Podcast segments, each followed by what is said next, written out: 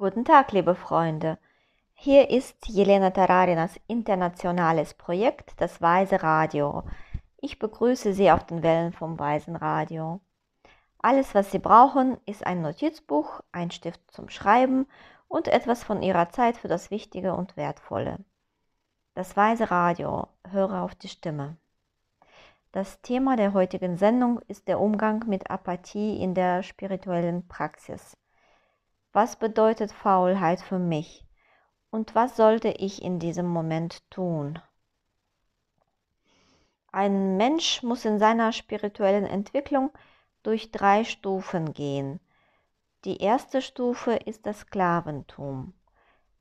Es geht also um unser spirituelles Leben, Meditation, Gebet unter anderem. Was ist ein Sklave?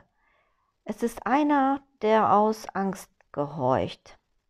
Das heißt, ich tue keine schlechten Dinge, weil die großen Mächte mich bestrafen werden. Ich tue nichts Schlechtes, weil das Karma als Bumerang zurückkommen und mich am Nacken treffen kann. Das ist meine Motivation. Diese Position ist die Sklavenposition. Die zweite Position ist die Söldnerposition, ein Söldner ist jemand, der gegen Bezahlung Gehorsam leistet. Ich mache es also, weil ich dieses Ergebnis will. Ich verhalte mich so, weil ich weiß, dass es diese Reaktion geben wird. So eine Art von einer Hand wäscht die andere. Dies ist die zweite Ebene. Es ist noch nicht ideal, aber es ist fortschrittlicher als der erste Zustand eines Sklaven. Die dritte Ebene ist genau die Ebene, auf die wir alle in unserer spirituellen Praxis gelangen wollen. Die erste zur Erinnerung ist der Sklave, die zweite ist der Söldner, die dritte ist der Sohn oder die Tochter. Derjenige, der in der Tat aus Liebe handelt. Ich tue es nicht, weil ich Angst habe, nicht weil ich etwas bekommen möchte, sondern weil mein Herz vor Liebe überläuft. Es läuft über und es gibt kein Halten mehr. Und das geschieht ganz natürlich. Jetzt lade ich Sie ein, darüber nachzudenken. Wo, auf welcher Ebene der Praxis sind Sie?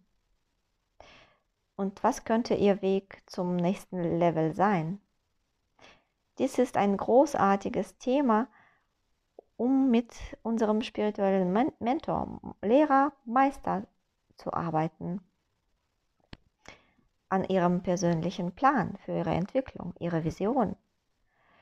Es ist sehr wichtig zu reflektieren und ein visuelles Bild davon zu haben, wohin wir gehen.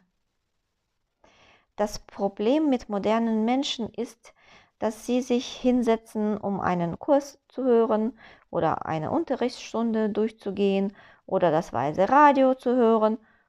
Und dann gibt es Anrufe, Ablenkungen, sie müssen auf die Toilette, sie müssen Tee kochen, sie müssen ihre Kopfhörer wechseln. Das innere Gezappel beginnt. Wenn dies beginnt, ist der Fokus verloren. Das heißt, wir müssen jede Stunde, jede Minute der geistigen Arbeit sehr ernst nehmen.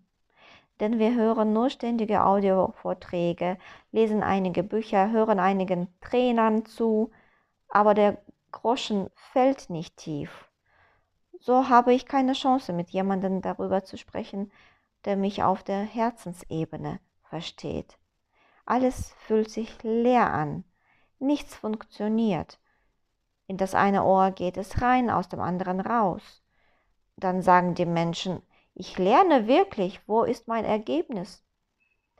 Die Antwort lautet, so kann es kein Ergebnis geben, denn manche Dinge versteht man erst, wenn man sie mit jemandem auf der eigenen Ebene bespricht, der einen hört und versteht.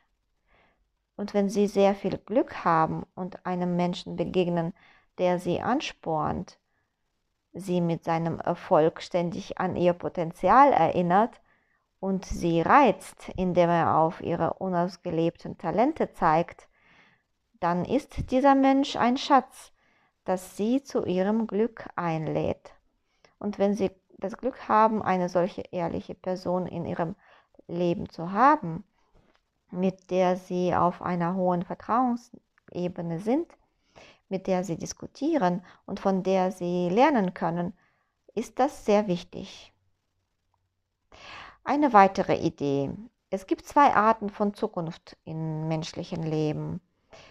Die erste Art von Zukunft sind unsere Pläne und Projekte. Das ist das, was wir planen und denken, dass es wahr werden soll. Die zweite Art von Zukunft ist unbestimmt. Sie kommt unerwartet.